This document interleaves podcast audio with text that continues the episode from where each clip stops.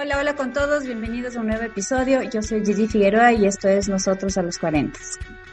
Pasado los 40, la probabilidad de que conozcas a alguien que tenga hijos es bastante alta. Y a la vez, cada vez es mayor el número de personas que llegan a los 30 sin casarse o sin hijos, porque las prioridades han ido cambiando. Esto hace que existan muchas, muchísimas parejas en las que uno de los dos tiene hijos y el otro no. Hoy vamos a hablar de eso, de lo que no se dice mucho pero que existe y que por mi experiencia es necesario saber porque mientras más informados estemos tomaremos decisiones más acertadas y tendremos relaciones más sanas, seguras y felices. Hoy vamos a hablar sin miedos y sin filtros y para eso nos acompaña una pareja que quiero y admiro mucho y que están aquí para contarnos desde su experiencia la cruda verdad. Ellos son Ivonne y Miguel. Bienvenidos. Miguel, vamos a empezar contigo. Hola, si no me equivoco, tienes 43 años, dos hijos ya jóvenes y uno pequeño. ¿Qué pasaba por tu mente cuando te veías soltero pero con semejante responsabilidad? ¿Querías tener pareja? ¿Pensabas que sería fácil encontrar a alguien? ¿Pensabas que tener hijos podría ser un pero o nunca ni siquiera se pasó por tu mente que podría ser una complicación? Hola con todos. A ver, sí, obviamente cuando ya me vi con dos hijos grandes y uno pequeñito y solo, digamos, me vi en un momento ya solo, o sea, ya no pensaba ya tener, seguramente no tener pareja nunca más. ¿Quién iba, iba a querer estar conmigo con este, con esa carga, no? O sea, saber que tienes tres hijos y que, o sea, sería muy raro, ¿no? Que alguien quiera estar con, no sé, o suena muy raro. Después ya me fui convenciendo de que no, pero al principio parecía súper raro y súper extraño de que alguien quiera estar conmigo con esas condiciones, ¿no? Y es chévere que lo hayas pensado, porque generalmente como que la sociedad ecuatoriana todavía somos medio machistas y es como que para la mujer resultaría difícil, ¿no? O sea, divorciada, uy, que no te van a tomar en serio y si tienes hijos, aún mucho menos. Pero es interesante saber que al hombre también se le pasan esos cuestionamientos por su cabeza. No es que decías, esto no pasa nada, de ley consigo a cualquier nena por ahí, una próxima pareja. Sí pasó realmente por tu cabeza no estar con nadie. Claro, claro, me vi solo ya de ahí un tiempo en, adelante. O sea, cuando tuve los dos primeros, para que veas cómo es, ¿no? Cuando estaba con los dos primeros y me separé, sí me vi con pareja y sin problema más adelante, ¿no? Tenía mis dos hijos y estaba todo bien. Pero cuando vino el tercero, además venía, eh, no venía de una relación conmigo, sino que de repente apareció, ¿no? Este, me enteré que iba a ser papá. El tercero, en ese momento sí ya dije, no, pues ya, o sea, ya hasta aquí llegó mi vida amorosa de la vida. O sea, no solamente, no, no lo pensé desde ahí, ¿no? Había un montón de conflictos, pero en realidad pensarme ya con pareja de ahí en adelante era muy difícil. Ya, no, ya no me veía con pareja. Ya no veía pues, la posibilidad de que alguien quiera estar conmigo bajo todas estas circunstancias. ¿no? Tú, Ivoncita, estando soltera, sin hijos, sin mayores responsabilidades que disfrutar la vida, el trabajo, la familia y los amigos, cuando le conociste al Migue, ¿pensaste que ese podría ser un pero? O sea, dijiste, sí, este man como que sí, pero los hijos, ¿fue algún problema para ti? ¿Le dedicaste tiempo? ¿Pensaste quizá eh, qué podría pensar tu familia, tus amistades o ni siquiera tampoco se te pasó por la cabeza? Mm, bueno, obviamente yo ya le conocí al Miguel en otro, en otro, desde otro momento, mucho antes, entonces ya, ya le conocía con su historia, con su vida, con sus hijos y con todo, y, lo, que, lo interesante era que yo le conocía desde un punto de laboral, digamos. Entonces ya éramos mucho más amigos y, y conocía su vida desde ese lugar. Entonces, la verdad es que cuando yo ya decidí estar con, decidimos estar juntos y tener una relación, obviamente te cuestionas un montón de cosas, pero creo que Em, en ese momento para mí era mucho más importante la confianza de estar con alguien que yo ya conocía en muchos otros aspectos y que por lo menos tenía una seguridad de que sabía cómo era en, en un aspecto laboral que creo que evidencia un montón cómo es la persona, ¿no? Entonces, creo que en ese momento, obviamente sí lo piensas y dices, chuta, sí es una responsabilidad, es una carga, pero veamos, porque no llegas a dimensionar nunca em, qué, cómo va a ser o, o, qué de diferente tiene. Creo que en ese momento la parte de la ilusión, del amor y del enamoramiento gana mucho más y, y no, no lo ves como un, un, problema insuperable, sino creo que es una aventura también de veamos qué pasa, porque no se sabe, es, es, son un montón de factores que luego vas entendiendo si van a funcionar o no, porque no solamente es de dos personas, sino que ahí se involucran también más personas que tienes que ir viendo cómo funcionan o no. Claro, o sea, un gran plus es ese, ya conocerle desde otro ámbito que ya te daba bastante, por lo menos seguridad y confianza, que de por sí en una relación que empieza todo es nuevo, entonces también te pueden traer sorpresas, inclusive desde la personalidad, la manera de ser, como que quizá esa parte ya, ya la conocías. Pero lo otro que tú dices es importante, cuando uno dice, sí lo pensé, yo creo, no sé si te pasó lo mismo, pero piensas de, Sí, lo pensé porque son hijos, son niños, son chicos y es una carga entre comidas, pero creo que realmente no dimensionamos lo que es estar con una persona que tiene hijos y lo que a la larga eso... No me quedo solo, güey. no, no, no, no, esa no es la idea. Entonces, eh, sí, estás de acuerdo conmigo en que, en que no dimensionas lo que implica estar con una persona que es padre. Claro, y más cuando tú no, no, no tienes ese lado de, de entender qué significa toda esa responsabilidad, ¿no?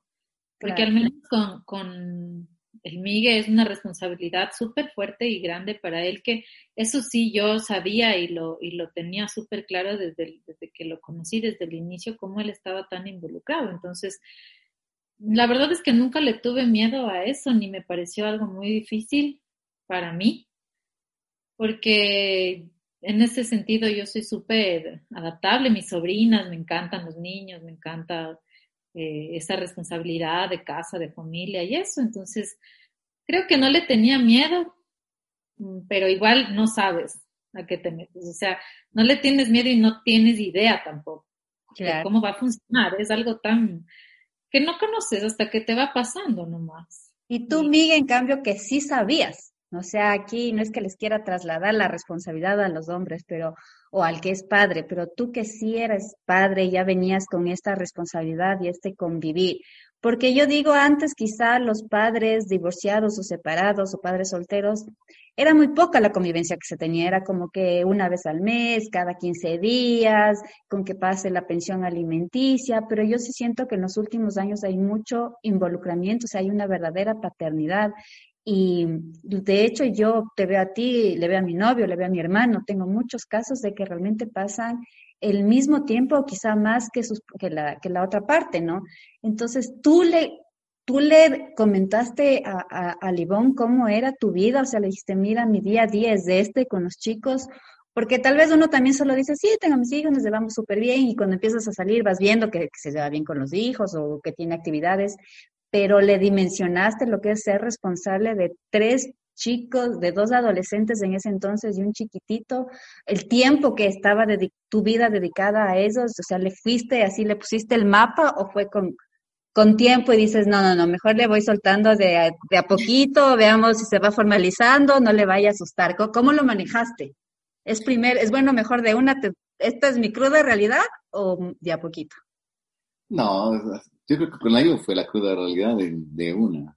O, claro, lo que pasa es que ya, lo, lo, que pasa es que yo vengo con ese paquete, o sea, yo no puedo evitarlo. Mis hijos viven conmigo, o sea, no, no hay opción nomás. O sea, ya, el momento que estaban conmigo, que ya la IVO comenzó a estar conmigo, ya comenzó a vivir conmigo, la, o sea, yo venía con eso, y venía, me cambiaba de casa, me cambiaba de casa pensando en que tienen que tener dos cuartos cada uno.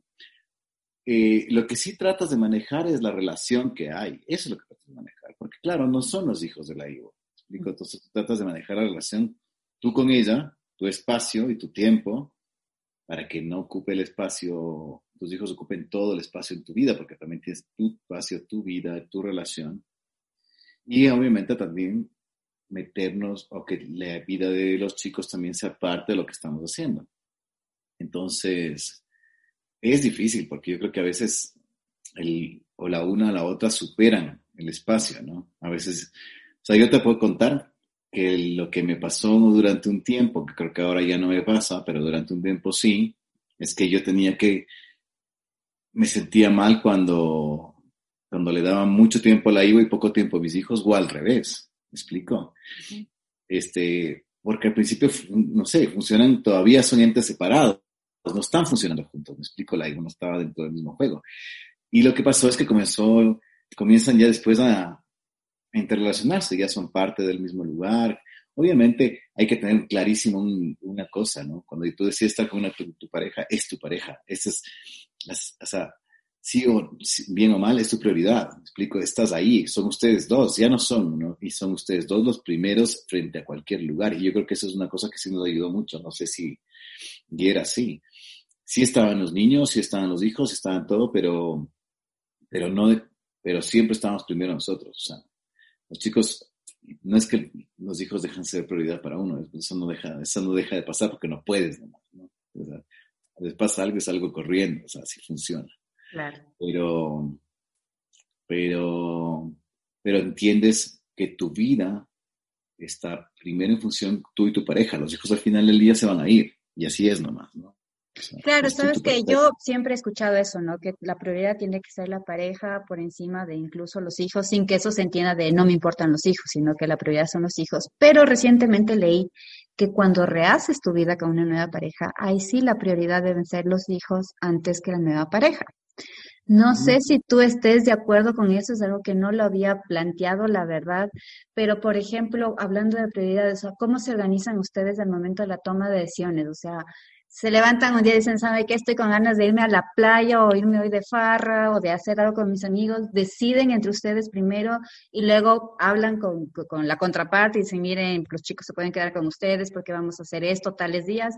O es al revés, primero es hablar con la contraparte a ver si se pueden organizar y en función de eso ustedes toman una decisión. ¿Cómo es la, la, la, la vida, la toma de decisiones para ustedes como pareja? Organizas la vida, es como es que estamos organizados, ¿no? Claro, lo que pasa es que creo que lo, lo que haces de, para tomar alguna decisión o lo que sea es siempre tener presente cómo es la vida con, con ellos, no, no lo decides solo, ¿no? Porque eso es parte de, eso no es, no, no tiene nada que ver, yo creo, con la prioridad que le das a tu pareja, sino que tu pareja también se involucra y está dentro de ese círculo y no tomas una decisión de nos vamos y punto, sino que para decidir algo, así te levantes con unas ganas de, tengo ganas de esto, bueno, acomodemos todo lo demás para que pase. Y creo que eso es lo, lo, que nos ha hecho a nosotros como, como hacer un montón de cosas juntos y, y que los chicos también vean que, que nuestro espacio es importante. Creo que nunca hemos llegado al momento de tener que decirles, no, no podemos hacer esto porque teníamos aquello, ¿no? Ellos, la verdad es que así como respetamos un montón su lugar y su espacio y sus momentos y nuestros momentos, ellos respetan también del otro lado los nuestros. Entonces, eh, creo que es un, tema de que, por ejemplo, si es que yo que, que creo que es la, la, forma más fácil de ejemplificar, es que yo, yo que no tenía hijos ni cargas y podía decidir un día levantarme y decir me voy a la playa o me voy a trotar en Miami una maratón, eh, no empiezo por decirle eso, sino que es, a ver, nos vamos a ir acá y, ¿Cómo hacemos? A ver, hay que dejar a los chicos de acá, hay que dejar comida porque, bueno, ellos ya son grandes, entonces también eso ayuda un montón. Y que el pequeñito tenga, esté con su mamá o lo que sea. Entonces, tratar de organizarnos en base a eso y lo hacemos hasta ahora. O sea, eh, pero no entre los dos. Pero no es trascendental. O sea, ahorita me haces pensar, pero en realidad no hay trascendencia en ese lugar. Se toma el día a día como un día a día. claro. Y las cosas ya están organizadas. O sea, sabemos que tenemos que la mamá, por ejemplo, es más chiquito, que podría ser con la que posiblemente compartamos, eh, que tengamos que decidir más dos tiempos, ¿no? Eh, está organizado, ¿no? Pues una semana pasan conmigo, una semana pasan con ella, y como ya sabemos, entonces... Organizan en función de eso.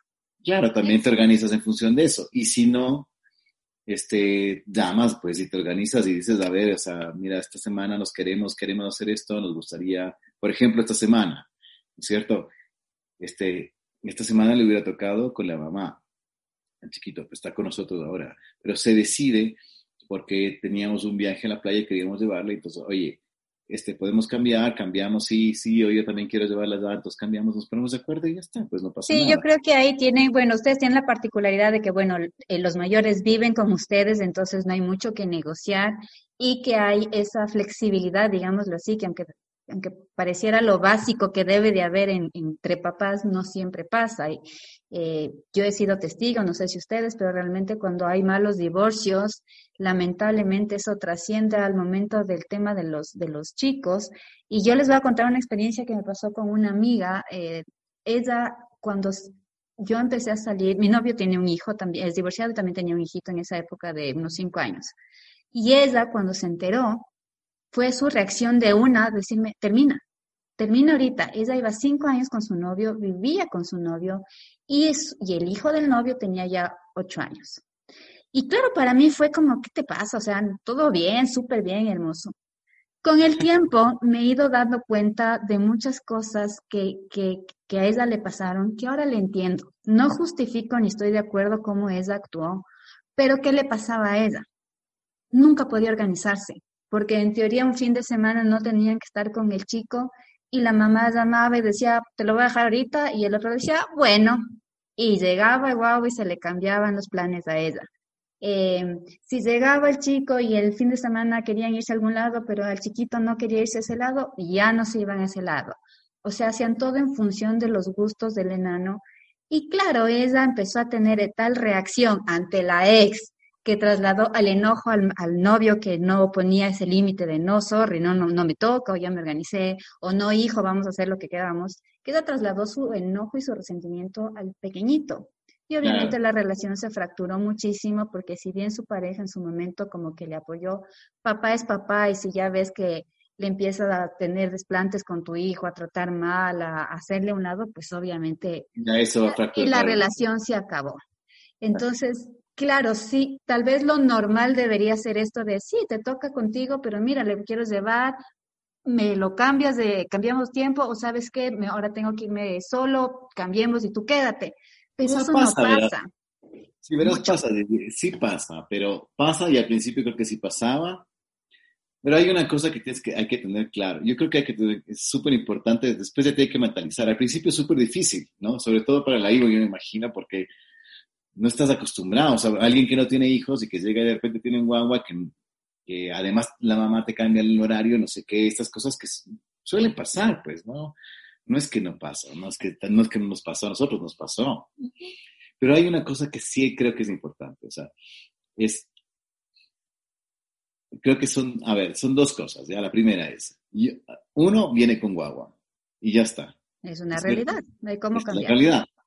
Entonces, si, el, si te cambian el plan y el Iker se queda con nosotros, o, o sea, el, Iker no tenía que estar y de repente sí está, no pasa nada. El Iker es parte de este juego y ya está. Eso es lo primero. O sea, es, no tendría por qué causar conflicto que él esté o no esté. Ese es el primer, el primer juego, ¿no es cierto? Es la primera. Y la segunda, que creo que es lo que parece que le ha pasado a tu amiga, y yo creo que es importante también, es el Iker no decide los planes.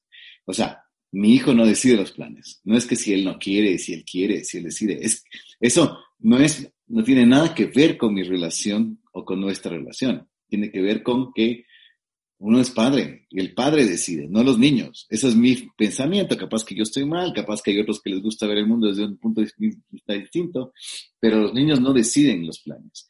Los que deciden los planes son los adultos. Entonces, claro, cuando venía el Iker y se quedaba con nosotros, él podría querer lo que quiera, pero los planes los decidimos, le digo yo, y ya está nomás. O sea, él tenía que estar con nosotros. y no solo para los niños, creo que para los chicos grandes también. O sea, ellos sabían que por más que ellos querían o lo que sea, tenían que acomodarse a nuestra decisión.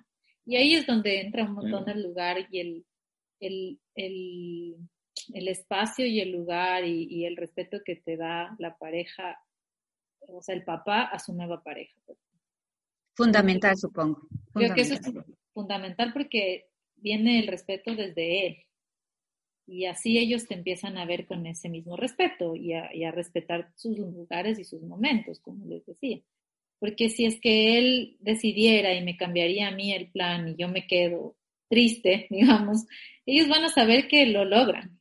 Entonces, por último, yo era la que podía decidir, bueno, no lo hacemos y vemos otro día y ya, pero yo la decidí, o lo decidíamos los dos no era algo que me imponía a mí. Claro, y confiando tú que eres una buena persona y que por eso te escogió Miguel a ti, no es que lo va a hacer por, por capricho o por competencia, sino que simplemente había planes o expectativas y, y quieres que se cumplan eso. O sea, simplemente basándose en eso lo que dice Miguel, o sea, respetando que los adultos son los que dirigen la casa.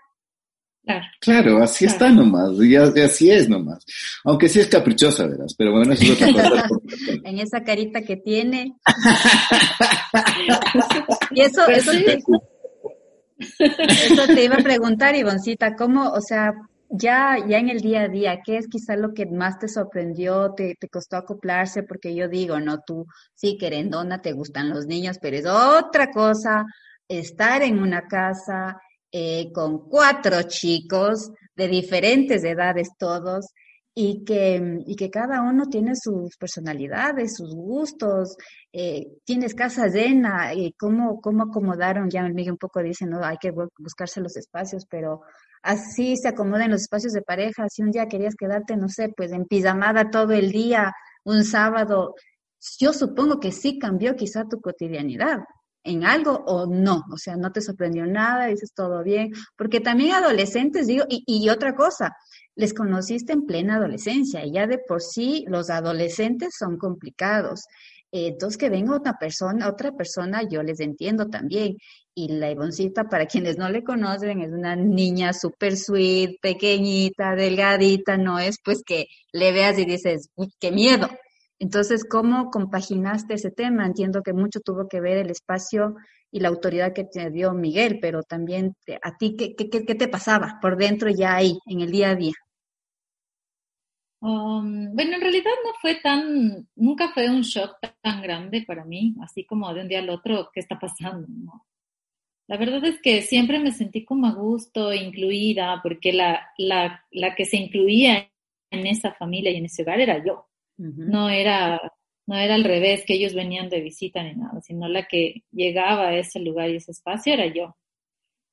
Y mm, creo que un poco me sentí un, poco rara al inicio, tal vez, porque yo llegaba con mis cosas y con mis adornos y yo quería decorar y hacer el espacio mío, porque así yo me vaya de viaje dos días, yo, yo llego y tengo que arreglar mis cosas y tener un lugar y mi espacio y eso ya.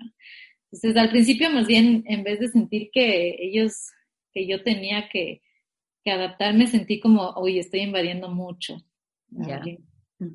Pero la verdad es que nunca sentí que ni siquiera les, les movió algo porque eran muy, muy simples, imagínate, cuatro chicos, más bien llegaba a darle el, el lugar del detalle, de que falta esto, de que tengamos acá, y todos como que se adaptaban y me acuerdo siempre la primera vez que les dije, bueno, yo tengo Navidad, me encantan los árboles, así que yo voy a poner uno. Y él me dijo... Yo no, yo no he hecho Navidad en 18 años.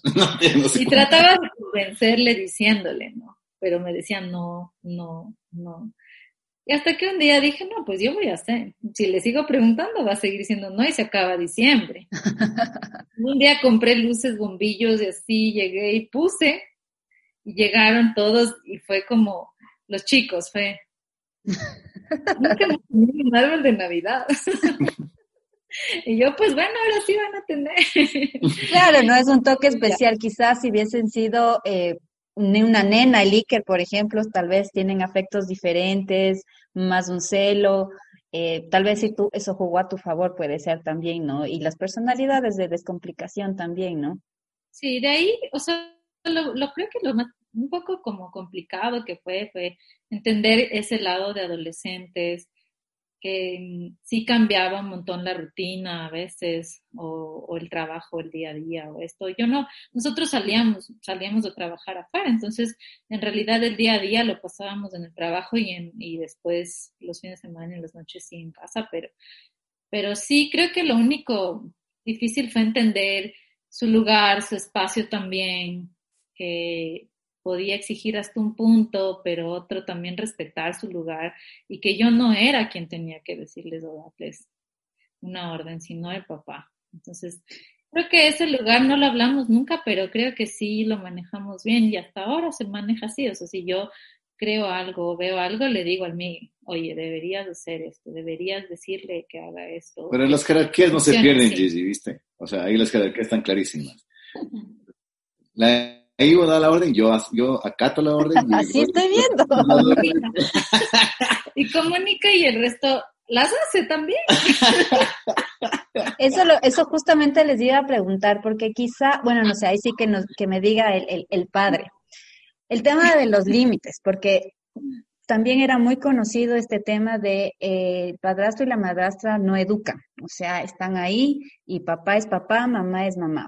Pero yo creo que también eso se decía por lo que comenté antes, que no había tanto esa convivencia, ¿no? De que el rato que se fraccionaban hogares no era el mismo el tiempo que pasaban papá y mamá con los chicos. Ahora yo creo que si ya tienes una convivencia tan cercana, tan cotidiana, tan diaria con los chicos, y más si es que son pequeñitos. Con los grandes entiendo que ni siquiera haya ese tema de, de querer corregir, de, de, querer reprender. Pero Miguel, ¿cómo, cómo fijas ese límite? Porque, eh, ¿cómo? Porque la otra persona sí está para, no hay límites para quererles, no hay límites para jugar, no hay límites para cuidarle, no hay límites para darte una mano, si hay que llevarle, recogerle, traerle, quedarte con el chiquito pero sí, en teoría hay un límite, pero no, no es tu hijo, no le digas nada, no le corrijas, no le regañes, no le educas, tú no sabes. ¿Cómo, ¿Cómo lo has manejado eso? Es que no estoy de acuerdo, sobre todo son niños, por ejemplo con el enano, que es el que más los adultos tienen que decidir, y es así nomás. O sea, ya los grandes, bueno, ellos ya deciden porque ya son grandes y ya no es que ahora puedes corregirles como mucho, pues puedes aconsejarles cosas, pero no, no es corregir. Me explico porque ya no, si ya no corregiste chiquitos, ya se fregó. Ya, en ese es mi caso, yo ya me fregué nomás. Si ya ni tú como papá les corriges. ya, están grandes. Claro, ya están grandes, no puedo hacer nada. Pues imagínate, 22, 20 años, o sea, no, no tiene sentido. Pero en cambio el chiquito es así, el chiquito tiene que hacer lo que los adultos hacen, lo que los adultos dicen.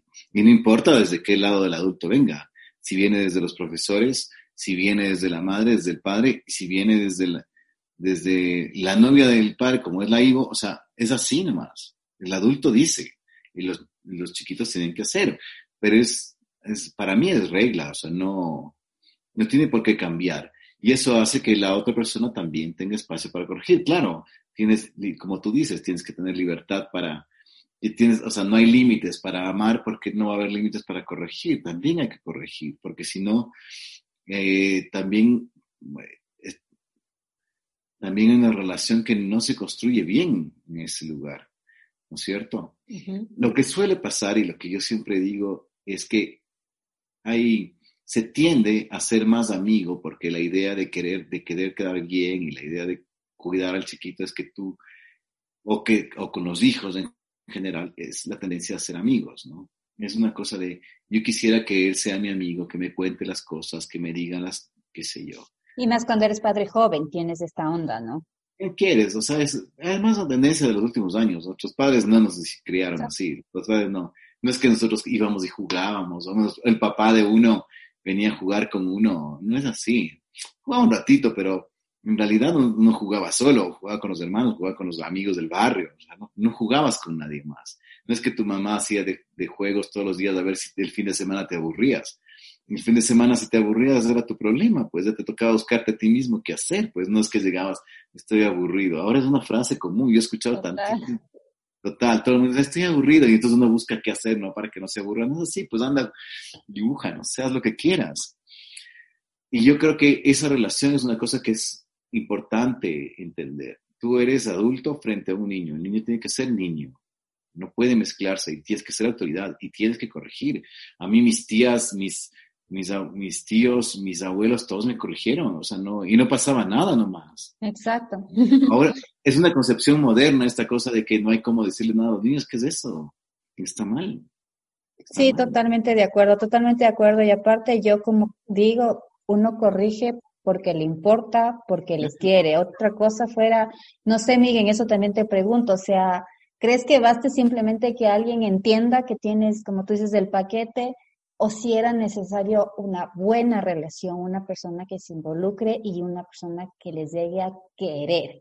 Porque para mí la conclusión, desde mi experiencia, es que uno realmente solo puede llevar esto a relaciones porque hay amor, o sea, porque no hay amor, hay amor y no solo a la pareja, sino realmente un verdadero amor a los, a los chiquitos, o sea, porque ese amor te hace también entender, querer aprender, porque las que no tenemos hijos también es complicado. No sé si, si el otro lado dimensiona lo que es realmente para alguien que no tiene hijos y que era muy libre, también entender este tema, pero lo uno lo hace con, conocimiento de causa y como tú dices, esa es la realidad. Este, pero sí, sí veo que, que, que, que es, necesario el amor. ¿Tú qué crees? ¿Que no? ¿Bastaba con que entiendan, respeten, tienes hijos, no te metas con el tema de los hijos? ¿O es importante ese ingrediente más de, un verdadero involucramiento de, quererles a los chicos? No, creo que tienes que, no sé, bueno, hay que te responda la IMA más bien, ¿no? Pero... O sea, yo creo que al inicio no es que tú llegas a tener esa, esa cosa que te desvives o que te encanta, que te mueres, porque vas con cuidado, al menos creo que mm, incluso por no invadir esos lugares, esos espacios, lo tomas con calma hasta que incluso ellos se sientan cómodos para, para aflorar otro tipo de relación contigo, ¿me entiendes? No puedes pretender que en, un primer año, lo que sea, ellos te adoren o, o, seas inmediatamente tan importante como para estar o no en, en ese espacio de amor familiar. Yo creo que eh, eso se va dando con el tiempo.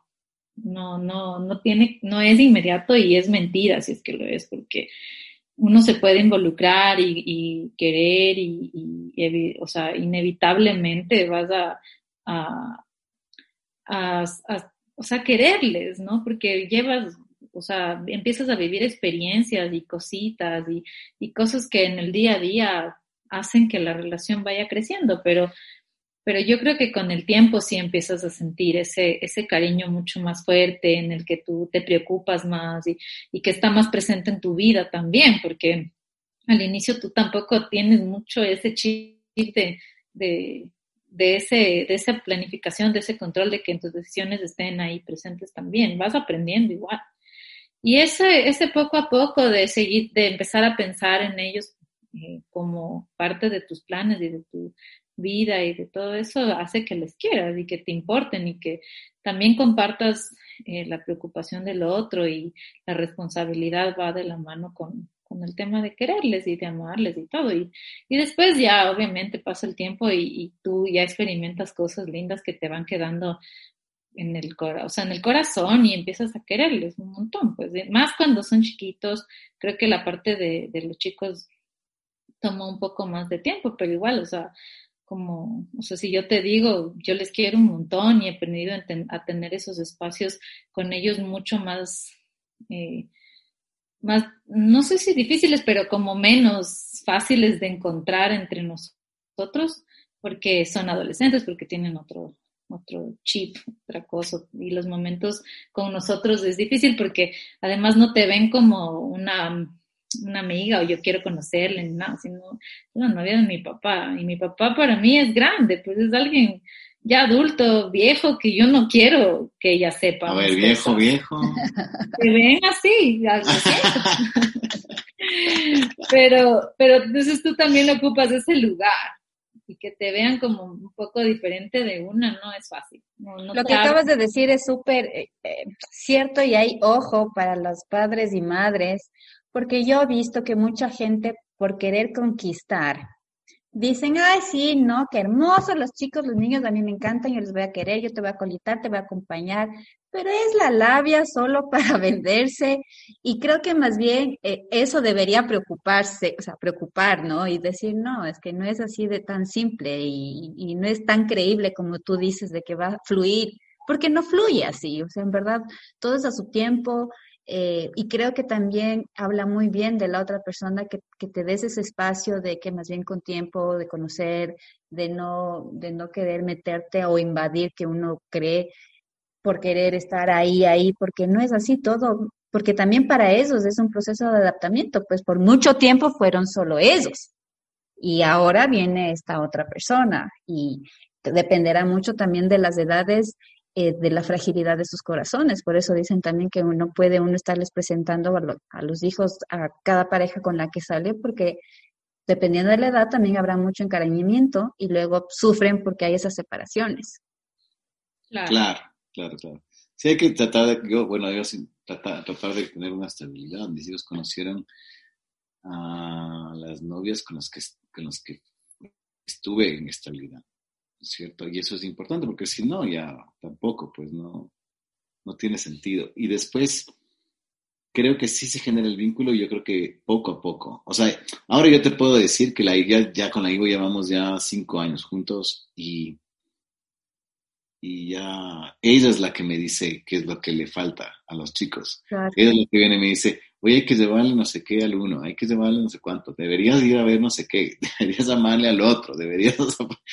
¿Qué, ¿Qué onda? Claro. Miguel, eso cuando pasa eso, te das tu tiempo para reaccionar y decir, en verdad, qué bacán, le amo, o ya a veces para ti es tan normal que no, no dimensionas que realmente, no es que te esté haciendo un favor, porque no, el amor es eso justamente, pero, pero sí como que aterrizas y dices, wow, o sea, en verdad está aquí conmigo, es mi partner y es, somos equipo. Y, y les quiere a mis hijos y se preocupa por ellos. O sea, sí te haces ese tiempito de, de, de darle ese valor y de decirle eso, porque creo que a veces también es importante, porque tampoco sabemos si lo estamos haciendo bien o mal, o creemos que realmente estamos haciendo algo bacán y para quizá para la otra persona, como siempre fluyó, lo tomaron muy normal, entonces no, tal vez no dimensionan en verdad lo, lo bacán que es esa actitud.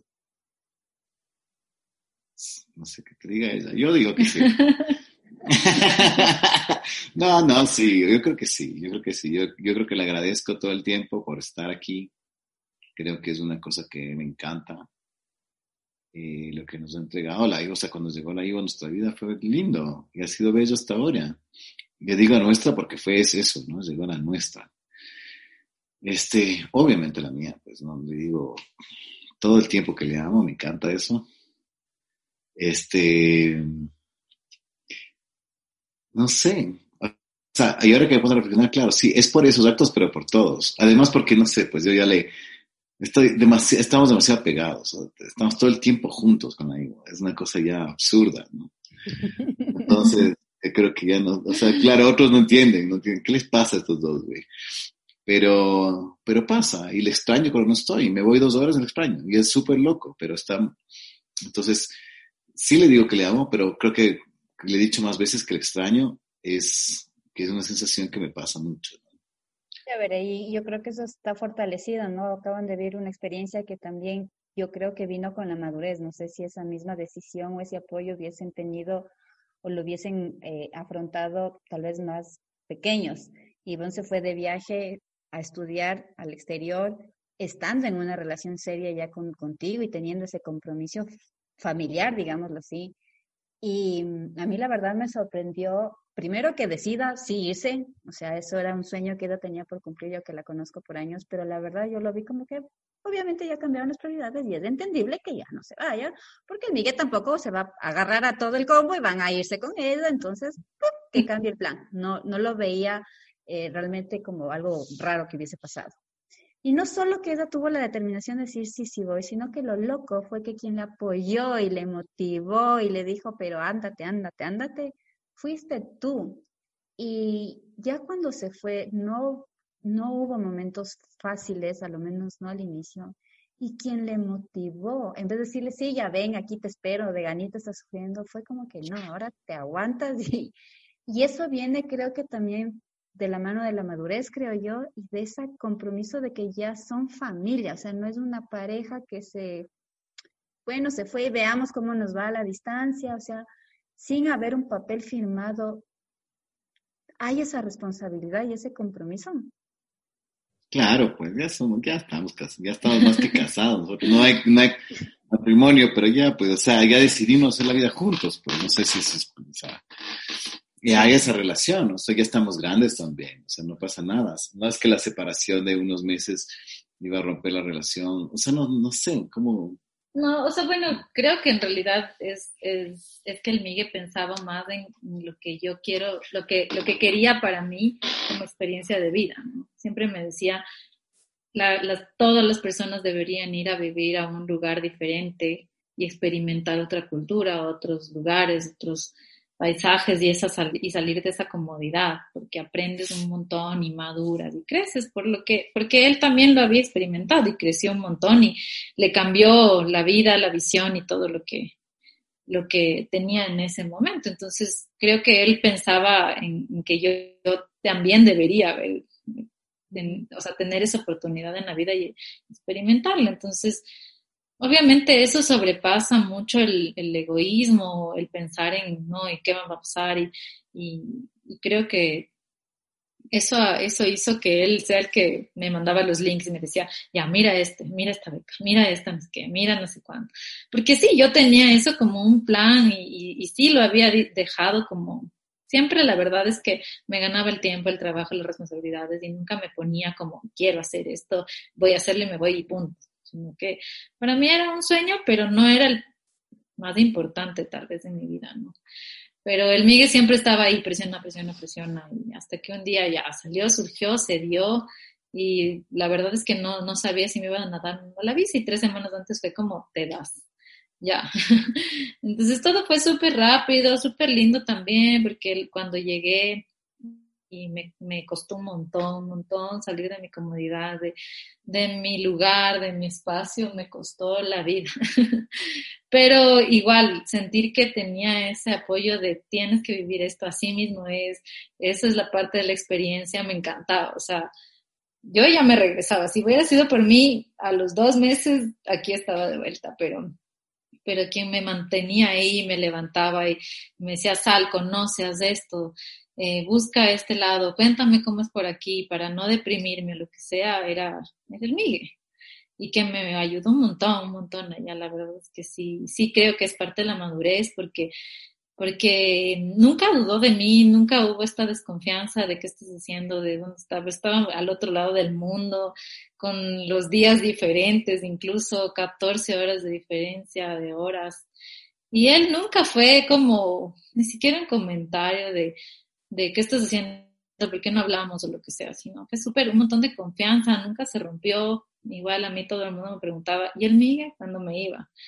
¿Qué pasó con el Migue? Terminaron, para mí nunca fue esa la opción, o sea, fue como, ya te vas a hacer lo que necesitas y aquí estamos, aquí te esperamos, lo que sea. Y sí, mucha, mucha, mucha madurez, mucho compromiso, y no de ahora, yo, yo tengo un recuerdo de porque al final son una pareja joven, somos, somos jóvenes y obviamente la vida social es parte de nuestras vidas, o sea, somos, yo les conozco, somos personas súper sociales que nos gusta salir, pegarnos una farra, pegarnos un trago, salir con amigos.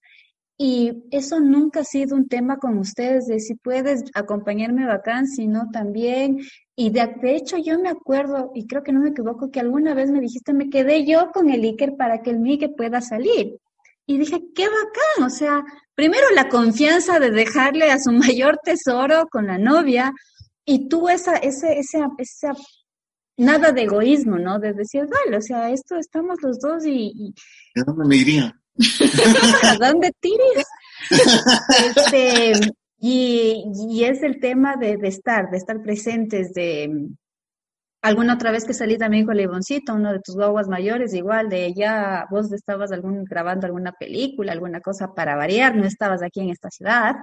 Y, y él con la confianza de Ivo, ya me tengo que ir, la iban pidiéndole un taxi, o sea, esas dinámicas, tal vez a veces somos muy románticos, ¿no? De que queremos ver los besos, los abrazos, las fotos, y el amor es, son muchas otras cosas, son acciones, son ese compromiso, ¿no?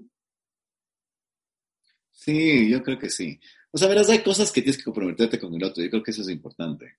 Es, tú le vas a acompañar a la otra persona, ¿no es cierto? A que puede realizar las cosas que la otra persona quiere hacer, ¿cierto? O que desea. Y para mí es una cosa que es importante de la pareja. No solamente estar y acompañarse y todas estas cosas que son lo que entendemos, sino que potencializar al otro en lo que puedas, ¿no es cierto? Y si la otra persona quiere o desea o quiere lograr ciertas cosas, empujar a que eso suceda es una cosa súper importante. sea, que tú estés al lado del otro empujando, ¿no es cierto? Para que el otro consiga las cosas, es parte de todo. O sea, yo creo que parte de eso era que lo del viaje de la, de la IVA, ¿no es cierto? tenía que ayudarle para que ella vaya a hacer lo que quiera hacer. Pero no solamente era eso, sino que también hay un pedazo mío que entiende que yo soy 10 años mayor pues que la IVA. O sea, yo tengo ya un montón de cosas que he vivido y que me gustaría que ella no pierda de hacer porque está conmigo. Exactamente. No es que porque está conmigo entonces ya no puede, ¿no es cierto?, hacer. O sea, tiene que poder hacer, tiene que hacer las cosas que ella tiene que hacer. creo que, ese es un mensaje clave, Miguel, porque eh, en el caso de Liboncita todavía tenía esos pendientes. Y qué bacán estar en una relación en que pues, no, no se queden como pendientes, sino que se los hagan. Eh, en mi caso, en cambio, qué bacán que yo pude hacer todos mis pendientes antes de, entonces no tengo eso de, ay, qué frustración no hice esto, ay, que hubiese querido hacer esto, y no sé qué, porque sí, en mi caso es un poco bastante más complicado organizarnos en los temas, pero no hay eso de, ay, o sea, sentirme frustrada porque menos mal ya lo hice antes. Entonces, de eso es de abuelita. pero esas cosas son las que sí, sí hay que, o sea, también pensar, ¿no? Porque eh, yo sé que tal vez, yo sí creo que el amor es una decisión, entonces sí hay que pensarle un poquito más profundo en este tema. No es que sean imposibles las cosas, pero si uno como persona tiene súper claro qué quiere en la vida y la otra persona es súper honesta de también contar cómo es su realidad, es mucho más fácil pues manejar una relación. Y, y lo que decías, Miguel, topando, regresando a la historia del árbol de Navidad, eso, eh, eso dice mucho porque es unir dos personalidades y a veces muy distintas. Eh, la, para tú tenías tu familia que eran tus hijos. La Iván venía donde su familia es papito, mamita, mis hermanitos, mis sobrinos, muy pegada, de mucho verse, de, que realmente son súper cercanos y de estar muy ahí. ¿A ti también eso cómo te pegó, te afectó, te dijo, esos son de muchas tradiciones, de muchas reuniones, no sé si tú eres tan familiar como es ella, este, ¿te pegó o va encaminado a lo que tú dices? O sea, si a ti te hace feliz, dale, a mí no me afecta en nada, ni me voy a morir si tienes el árbol de Navidad, si nos reunimos con tu familia, si le vemos mañana y pasado mañana, si nos vamos de viaje, o si fue algo con lo que tuviste que trabajar también tú. Eh, sí, también creo que me tocó trabajar un poco, eh, pero no, pero no en conflicto, o sea, es, eso, o sea, yo te digo que lo bueno con la es que no, todas las cosas han trabajado sin conflicto, no me he peleado con ella nunca, y nunca es nunca, o sea, no me he peleado, peleado. Eh, y y no, pues, O sea, hemos decidido llevar la, vida con calma, creo que la vida con paz, ella, si ella quiere, está bien, se tiene que hacer. Sí te digo que al principio para mí también fue raro, porque yo no, o por lo menos de los primeros dos años, yo nunca fui muy familiar, pues nunca estuve metido ni en la casa de mis papás ni en la casa de mi hermana, nada. No estaba nomás. O sea, eh, súper haciendo mi vida y con mis cosas y, ya, pues. Y, después te parece esta niña a llevarme a la casa a los papás y era, yo primero era como, ya, está todo bien, pero ¿cuántas veces al mes vamos a ir? ¿Cuántas veces al año vamos a visitar a sus padres? Vamos a visitar unas dos veces al año, ya, cool. claro. no, no, dos veces semanales. claro, entonces como, ¿Qué? Claro, entonces yo te digo que al principio me costaba muchísimo, o sea, los primeros dos años debe haber sido, ella debe haber sentido también, que yo era como, no, pues yo no soy familiar, entonces a veces iba ella sola y yo decía, ah, todo bien, pero, pero no era de estar ahí metido en la casa de la familia, ni en la mía. Ya eso súmale que mi papá no estaba tan feliz. ¿no? E, eso no hemos conversado, o sea, todavía, encima más con suegro en contra. Claro, con suegro en contra, porque claro, imagínate, era yo el señor de tres hijos que se viene a meter con su hija. Obviamente el man estaba en contra, pues, ¿qué es esto? Pues, ¿Con quién te metes? ¿Quién es este, este pipejo? Además me coge grande, ¿no? O sea, también, que también es otro, otro factor. Pero bueno, en general sí me costó al principio, eh, sí fue difícil. Ahora ya no, no me doy ni cuenta, ahora ya me cambian las vacaciones, me dice, ya, ¿dónde con toda la familia? Ya, pues, ya dijo. Ivancito, ese tema del papá, este, tú queriéndole tanto a tu papi, siendo tan unidos y conociéndote que como te conozco, que realmente eh, lo que piensa tu familia era muy importante, ¿cómo, ¿cómo lo manejaste? O sea, encuentras al amor de tu vida, estás completamente feliz y plena, pero papá dice, mm, mm". ¿le entiendes? O sea, ¿crees que sí es entendible también ponerse desde el lugar de papá, pues, y decir, si es una situación compleja, ¿por qué entre tantos millones de quiteños le escogió a él, a este joven? ¿Le entiendes? ¿Cómo lo manejaste? ¿Cómo fue? Um, bueno, o sea, sí fue para mí un, conflicto interno, ¿no? Un conflicto mío, porque yo venía de una experiencia súper complicada y que tal vez no, no, no fue la mejor en una relación, pero que me ayudó a madurar un montón y hacer lo que ahora soy y encontrarme en un momento con el Miguel en el que yo solamente buscaba eso en una relación, tener paz, tranquilidad, confianza, cero peleas, eh, si había que cambiar un plan, lo cambiábamos y no hacerme lío por nada. Entonces, cuando yo encontré eso, en realidad yo creo que entendí que, que eso era lo que me hacía a mí feliz y y que era esto nomás, y que si es que, es que solamente el tiempo iba a demostrar, así como el tiempo a mí me demostró antes que yo estaba un poco equivocada de lo que significaba tener una relación sana y bonita, eh, creo que pensaba y estaba súper segura que el tiempo también iba a hacer ver si valía o no eh, ese momento difícil con mi papá. Y con mi mamá también, porque en realidad mi mamá, bueno, es mucho más abierta y mucho más directa y te dice las cosas, pero ella está ahí conmigo y siempre ha sido mi, mejor amiga, pero era eso, ella se comunica y te dice, yo no estoy de acuerdo, pero es tu vida y tu decisión y yo voy a respetar ese lugar y mientras yo te vea así feliz, conmigo ni te preocupes, ¿ya? Y mi mamá en serio lo cumplía, porque a pesar de que ella no estaba de acuerdo, me veía bien y eso le iba calmando, a pesar de todas las dudas que ella tenía de antes de mi relación, porque ella es mamá, pues, y sabes, cuando tu hija, por más que te diga, no, estoy súper bien, ella sabía cuando yo no le estaba mintiendo, cuando me tragaba todo.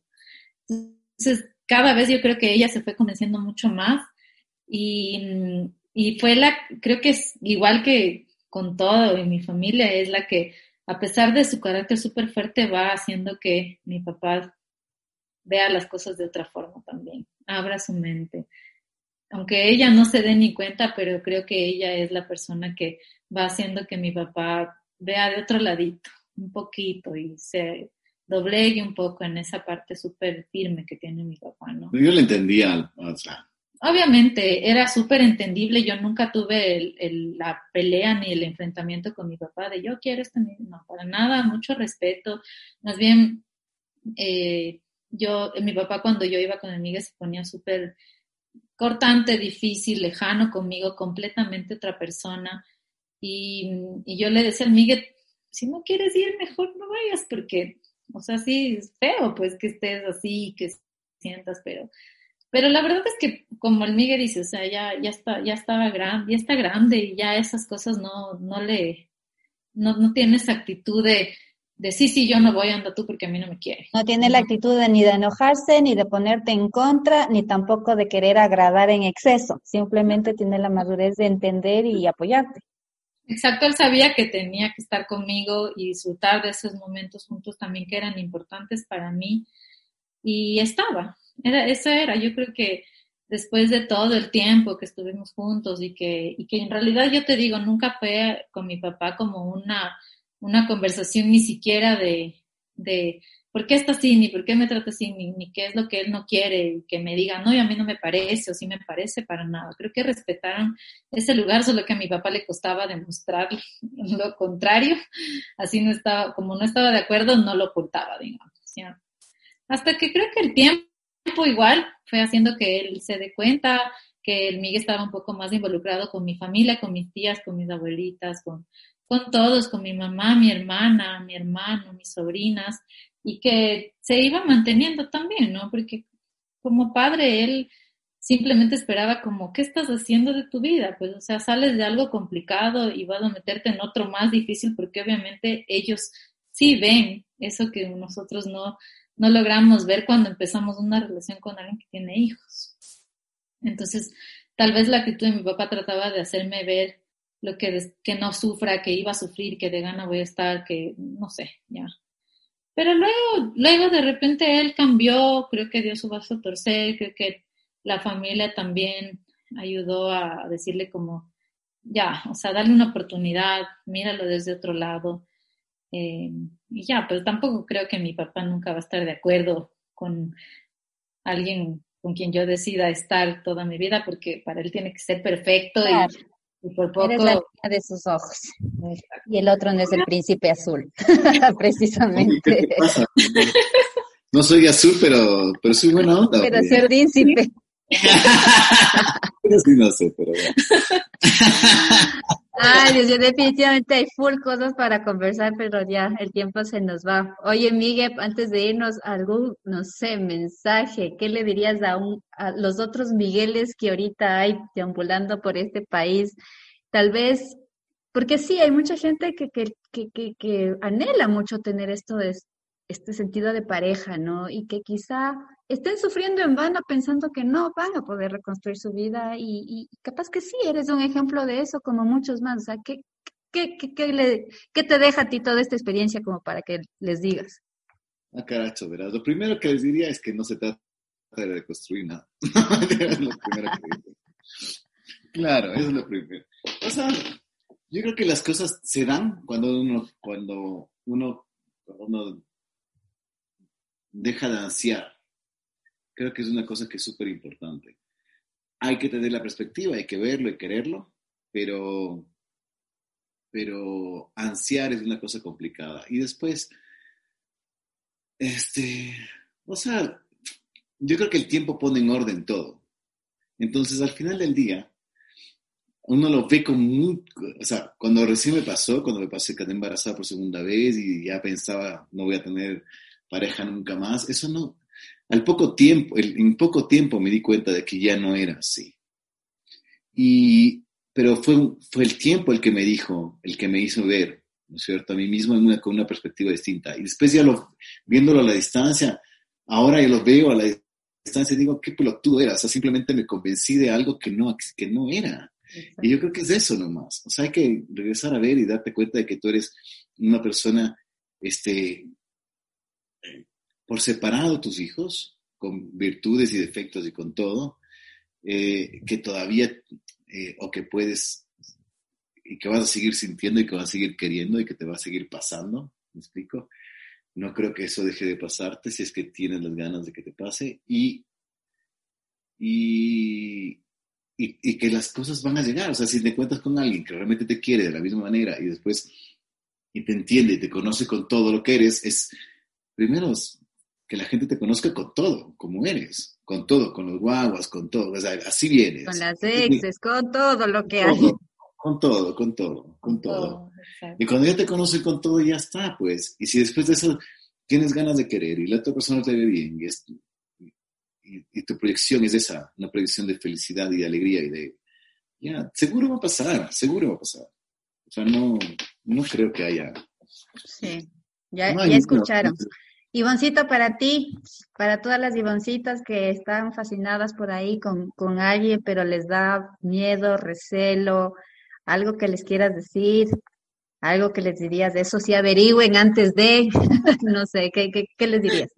No, yo creo que lo, lo importante de estar con una pareja que tiene responsabilidades de hijos, em, creo que es tener súper claro qué es lo que tú buscas de una pareja para empezar y que es innegociable. Siempre he empezado por ahí y he pensado como, a ver, para mí innegociable es, es que mi pareja me quite la tranquilidad, la paz. O sea, yo no quiero volver a estar en una relación en la que el centro sea una pelea, un, conflicto, que haya eh, celos. Ajá, celos, falta de respeto, lo que quieras. Para mí eso es innegociable. Todo lo demás puedo manejarlo y no importa lo que sea, pero siempre con tranquilidad, porque si es que para mí fuera innegociable, por ejemplo, no sé, mm, viajar o tener tiempo libre, sola, lo que sea, pues, y mi pareja con los hijos no tiene ese momento, no lo logra ahora, no es, no es, ¿ya?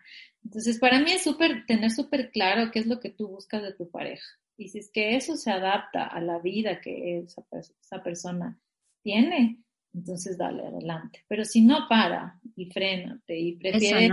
Sí. La honestidad con uno mismo sobre todo. Yo creo que hay, te dejas llevar por el momento, la ilusión, tal vez luego también ya hay sentimientos y qué difícil, porque también inclusive ya hay los afectos a los chicos y es, se vuelve más difícil tomar esa decisión, pero mientras uno se conozca y tenga en verdad esa lista de lo que no es negociable, todo fluye, o sea, todo fluye. Miguel, ¿cuáles son tus no negociables? Sí puedes decir, esto sí, querida, te amaré mucho, pero no. Esto sí, querida, te amaré mucho, pero... No, no sé, no sé. ¿Cuáles negociables? Yo no tengo, no sé si tengo no negociables. Cosas que no aceptaría de la otra persona. O sea, lo que no aceptaría es que me quiten mi propia esencia, lo que soy. Ya está. O sea, yo trato de ser lo que soy. Y trato de ser lo más honesto que puedo con lo que soy me gusta, me gustan las cosas, me gusta la fiesta, me gusta, eso soy, ¿no es cierto? Me gusta, no sé, me gusta el cine, me gusta, me gusta lo que me gusta, no quiero, o sea, no quiero negociar en mí mismo en este lugar, y eso es importante, pero a mí mismo no sé en qué lugares, me gusta lo que me guste, no sé me gusta la pasta y ya me gusta, pues, ¿no? O sea, ya está. Pero, nada que atente contra lo que eres. Contra lo que yo soy, exactamente, contra lo que yo soy. Si que en el momento que comienzo a angustiar, a, sentir que eh, comienzo a perder algo de lo que soy, creo que es, es siempre el, principio de un conflicto. Y yo creo que con la Ivo lo que ha pasado es que hemos aceptado lo que somos y nos queremos por eso. Y eso que tenemos algunos lugares en los que ni de cerca, o sea, pucha, dos kilómetros de distancia. O sea, yo amo el cine, me explico, amo el cine. Me como las películas, no sé qué, siempre se ríe.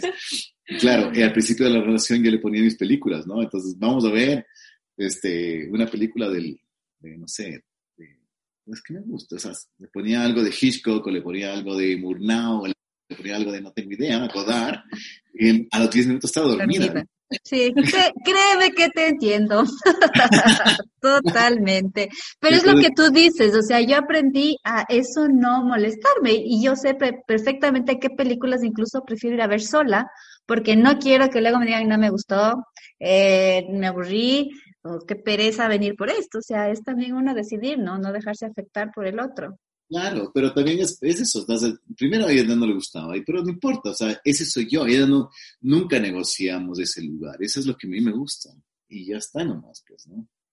Maca, y eso sí no tiene nada que ver con tener o no hijos, ni la edad que tengamos, y eso sí la gente tiene que entender que el respeto a, a la libertad del otro, a la esencia del otro es fundamental, acompañada de la comunicación. O sea, yo creo que se puede hablar de absolutamente todo.